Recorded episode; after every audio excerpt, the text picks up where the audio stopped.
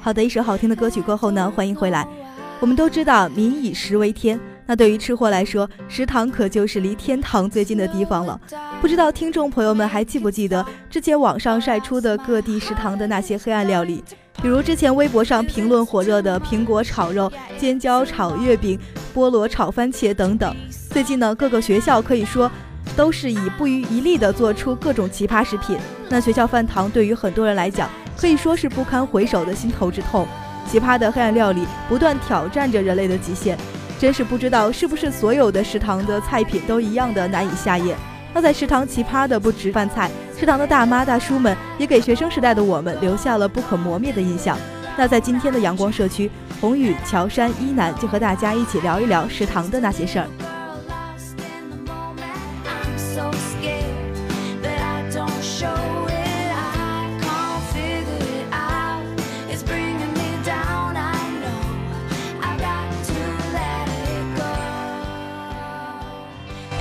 今天呢，也是一南和乔杉在新学期里第一次的聊天，那想想还是有点小激动的。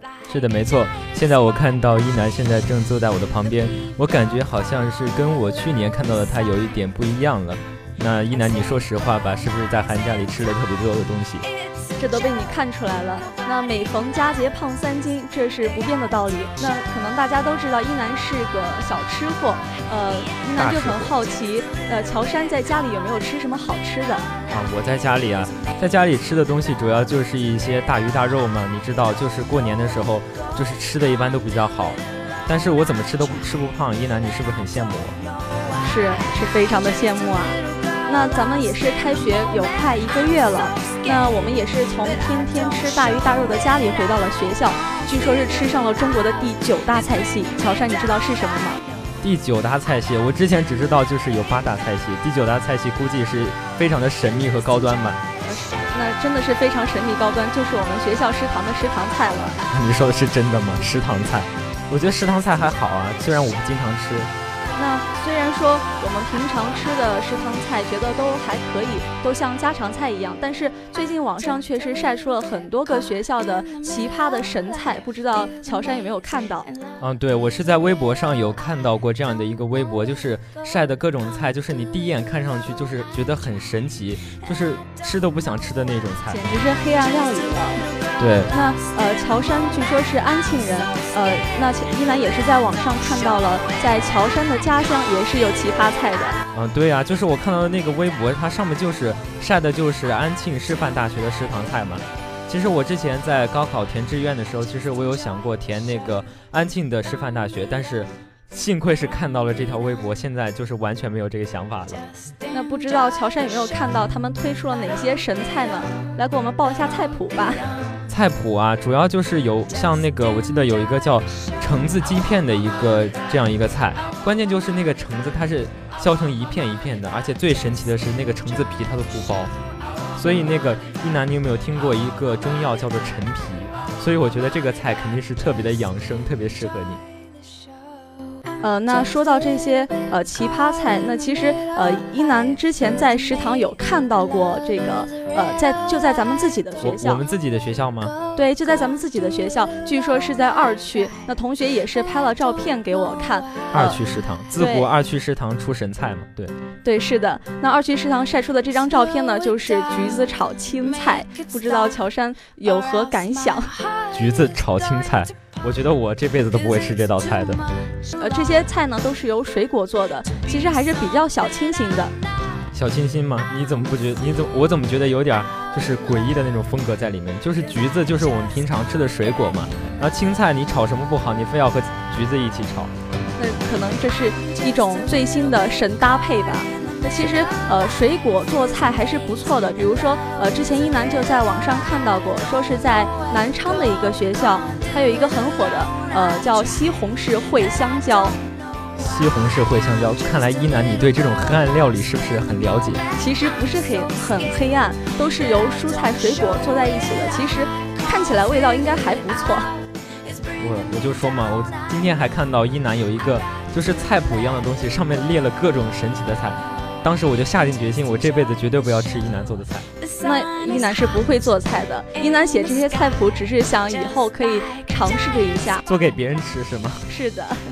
我真是服了你了。但是说到这种黑暗料理啊，其实我觉得不光是我们学校，就像我们家乡或者是以前高中的时候，其实也是吃到过不少的。嗯，对。那一南其实以前吃到过一道叫胡萝卜炒白萝卜。就是萝卜你也吃到过吗？你也吃到过这个菜？哎，我我曾经真的是在高中的时候吃到不少这个，就是胡萝卜炒白萝卜这种菜。当时我就觉得很奇葩了。然后后来才发现，就是到了高中之后，然后高中的食堂里有个菜叫做蒜苗炒烤鸭。对，那真的是在看到这道菜之后，你就会发现那道白萝卜炒胡萝卜其实就没什么，对，只是简单的入门款而已。对，就很神奇。那个蒜蒜苗炒烤鸭的话，你就会觉得烤鸭简直就是浪费了。可能这就是最新的一种混搭的风风格吧。那其实最奇妙的是，在我们的感觉里，觉得它其实很奇葩、很难吃、很难以下咽。可能在他们家乡人的眼里，其实说不定是不可一世的美味呢。但是我也是那个高中，就是我的家乡啊，但是我也没觉得那个很好吃。那说不定就是可能有一些外来人，就是他们反倒就是觉得比较好吃。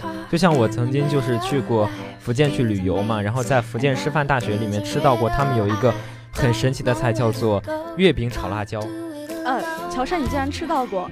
对，吃过一次。可是之前在网上非常火的一道菜啊。所以我觉得自己特别幸运了。而而且他们那个还有一个叫什么爆炒妙脆角，就是觉得你这辈子吃到这个菜，就是不光就是你这个这辈子运气值了，你下辈子估计都吃不到这种菜。这种爆炒小零食，估计以后会这会减少一男对零食的兴趣的。啊不不不，没关系。其实那个炒的其实还挺好吃的，就让我想起我初初中吧，应该是初中，就是初中那会儿不是流行一个那个小零食叫做那个辣条吗？卫龙，对不对？然后当时在食堂有个菜就叫做就是炒卫龙，就直接放在锅里炒，然后炒的放在一个大盘里面，然后如果你想吃的话就去盛。当时简直是黑暗料理，就不知道自己初中是怎么过来。黑到不能再黑了。和这种菜相比，一楠真的宁愿去吃那些水果。嗯，确确实水果是，就算是黑暗料理吧，其实我也觉得算是比较白的那种黑暗料料理，我觉得算是。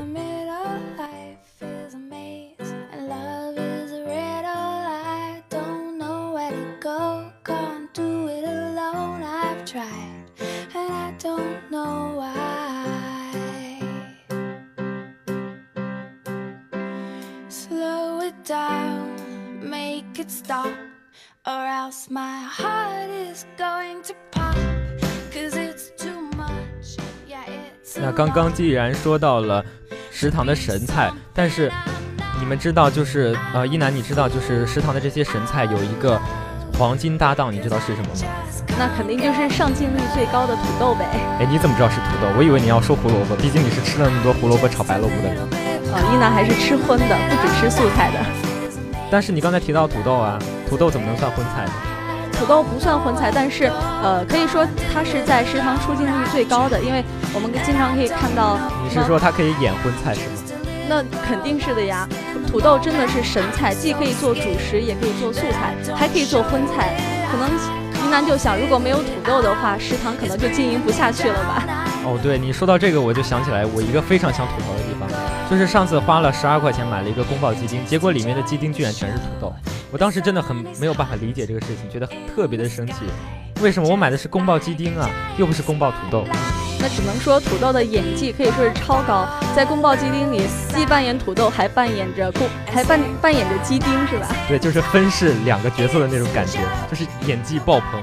对，甚至还在那种水煮肉片里还扮演着肉片。哦，真的小李子真的可以给土豆给跪了，真是。对，一人分饰两角，估计奥斯奥斯卡奖，计下一届应该是土豆了吧？嗯，对。但是像这种菜，其实还是。呃，就是比较坑的那种啊，不像刚才那种水果黑料理、黑暗料理，其实还是能吃的。但是土豆的话，其实我自己觉得比较难以下咽。就是之前就是吃过一个菜，就是那个番茄炒那个薯片，番茄炒薯片，就你感觉明明好像就是在吃麦当劳的菜一样，但是你变个花样一做，就感觉是中国的食堂特色菜。那这些这些其他的菜，其实只是食堂的那些厨师们的脑洞，只能说他们的脑洞实在是太大了。对，没错，我一直特别佩服食堂的，就是打饭的大爷和大妈们，真的非常佩服他们。对，说到打饭这个事情，一楠就不得不说了，每次去打饭真的是，呃，一楠只想吐槽，这真的是一个看脸的时代。为什么？不是看气质吗？这不只是一个看气质时代，还是一个气质在食堂不管用了。对，还是一个看脸的时代。因为很多人，你去打菜的时候，分量真的是不一样。难道还真的就可以说是看脸了？那我估计一楠去打饭的时候，就估计会就打一大盆，就是那个饭。一楠要是去打菜的话，估计那全部的菜都是我的。不啊，你就去打一大盆饭嘛，然后也没有菜，然后那个厨师就 怎么会没有菜？看了你一眼，然后就。要不给你打一大盘胡萝卜炒白萝卜。乔杉，你太坑了。我觉得我没有啊，就是打饭嘛，就是颜值高的人就容易很分到很多很好的菜。然后那个就是打饭的那个大妈们，他们那个勺子轻轻一抖，然后你就是瞬间可以安排你想吃多少肉就吃多少肉，就很佩服这个神奇的技能。现在就算在食堂吃饭，还是要颜值高的。对啊，所以说你是不是每次去食堂吃饭都要化个妆什么的？不用啊，一男不用化妆也可以打到很多菜的。啊，你太高估自己了。我觉得你去食堂吃饭，那个能不刷卡就不错了，毕竟你可以刷脸嘛，对吧？是的。那无数的《孙子兵法》也是告诉我们，其实，呃，虽然说很多电视剧里介绍了什么走为上计，但其实，在食堂混迹的话，美人计才是上上之策。哎，看来你对这个食堂的这个攻略战是研究的比较透彻啊！那是当然了，因为毕竟之前跟食堂的大叔大妈们都混得比较熟，你还跟食堂的呃，这是一男的人缘了。哇，那你这个交际的那个范围算是够广的，你还跟就是食堂的大爷大妈们就是。交流过是吗？那是当然了。像之前一楠在高中的时候，因为学习比较紧张嘛，那为了节约时间，一楠就是在食堂吃饭。那乔杉也是知道的，一楠。对某一样食物真的是非常的热爱，你知道是什么？对，这里给大家爆个料，就是一楠特别喜欢吃鸡蛋。对，真的，一楠对于鸡蛋鸡蛋的热爱是无与伦比的。那在高中的时候也是这样，一楠就特别喜欢吃我们食堂的一个窗口的叫鸡蛋饼。那也是因为这个鸡蛋饼和食堂的大叔结缘，因为每次去的话，那个大叔都认识我了，都会每次都会多给我一点。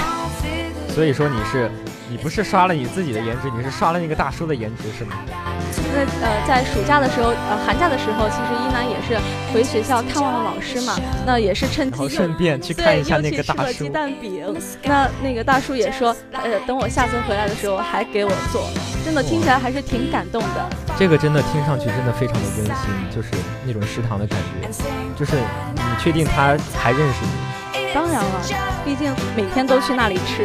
啊，就是啊，有一个比较喜欢吃鸡蛋的小吃货，每天都来我这里，然后刷我的颜值，夸我两句，然后我就给你打多一点。只能说一楠的嘴比较甜。但是其实乔杉也有啊，就是有这种类似的经历嘛。但是啊，我就不是跟食堂的大叔们混熟了，我是跟食堂大妈混熟了。然后就是这种吃货的固有属性嘛。然后就是食堂的那个大妈，就是他们，她有一个女儿嘛。然后每次她去食堂，然后她还就是经常管我要糖吃。然后我为了就是自己能多吃一点，然后就经常拿糖贿赂贿赂他的女儿，然后跟他女儿玩的特别好。然后那个大妈就是每次就跟我打很多的菜。那只能说总结来看，食堂的大妈大叔。是不是一个很有心机的人？食堂的大妈大叔呢除了是在做菜方面有有无限大的脑洞，那私下里还是有着不少的人缘，不错的人缘。对，就是食堂的大爷大妈们，现在回想起来也是特别的亲切，特别的温馨。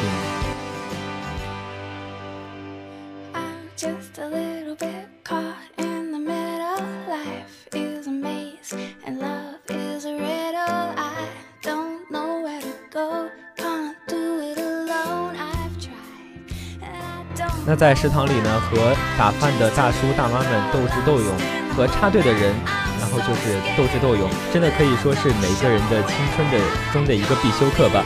那相信每一位听众朋友们也都经历过多年的食堂的这种洗礼。我们大多数人的青春呢，都是伴随着食堂饭菜的味道长大的。若干年后，如果我们再想起大学的食堂，除了要吐槽那里的黑暗料理之外，还有就是曾经陪伴我们的食堂的这些温馨的回忆，当然还有年轻时候的你我还有他。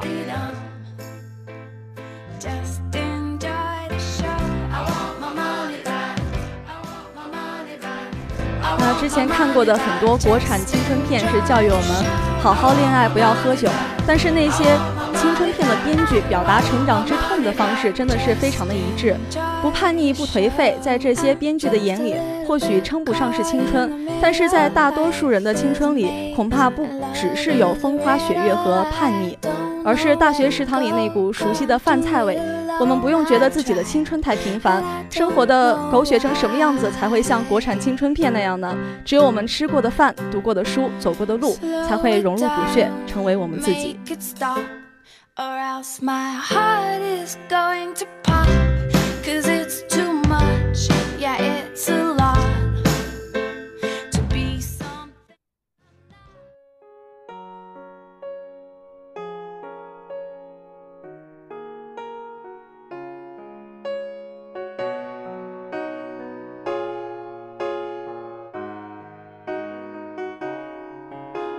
手牵着手向前走，从来没有想过会回头。或许在那个路口，我就该向右，却跟着你一起走到尽头。也许我们依然有选择，放慢脚步，有话好好说。你眼睁睁看着我，不知该如何。我是等我先说些什么，我再也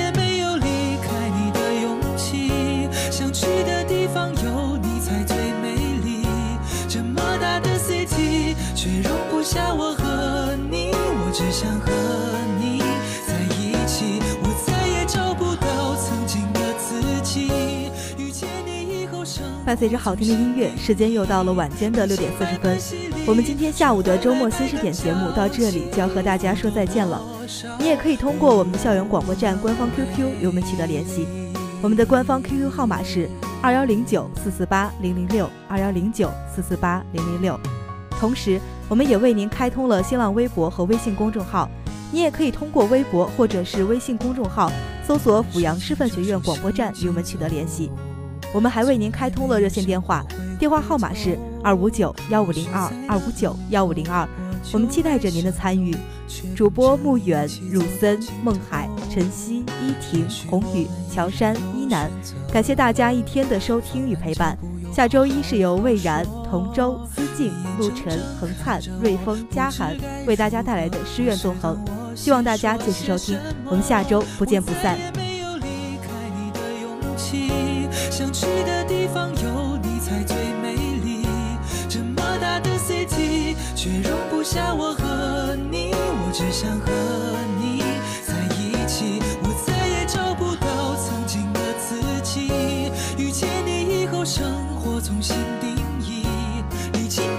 百般洗礼，却换来百感交集。或多或少，我无能再也没有离开你的勇气。想去的地方有你才最美丽，这么大的 city 却容不下我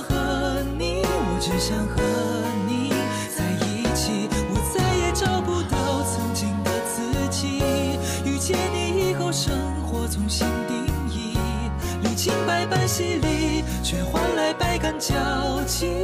或多或少，我。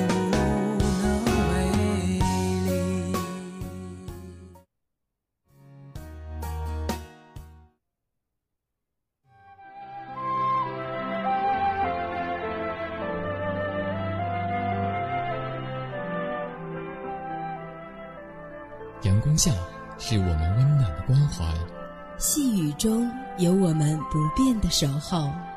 阜阳师范学院校园广播，真诚相伴每一天。